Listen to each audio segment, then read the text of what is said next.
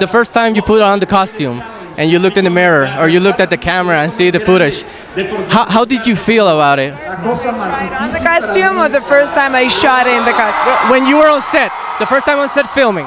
It was crazy. I remember stepping into set and Debbie Snyder, our producer, started to cry. And yes, and we had a girl come to visit on set, that girl. And she gave me a draw of Wonder Woman. And that's when I realized how big what we're doing is. And, and it's amazing. It's incredible. Did you get to do a lot of stunts? Y- Your own stunts? Did you get to do your own stunts? You know, there's a lot of CGI in this movie, but we did a lot of fights. Yeah. The part with the shield. How did you guys do that? How, uh, did you do that? Fire gig, wind machines. Blower? My my five year and three year olds are fans of uh, Wonder Woman, and we came up before I came here to Mexico. I'm from Puerto Rico. We we came make uh, a so Wonder Woman slap. If, is it okay? if We do a Wonder, Wonder Woman slap. We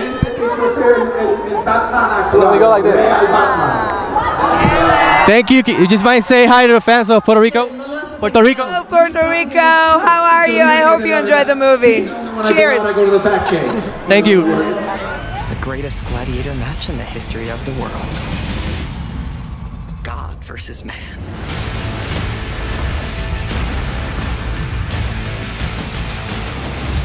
I've known a few women like you. Oh, I don't think you've ever known a woman like me. Do you know the oldest lie in America? It's that power can be innocent. Experience it in IMAX. Rated PG 13.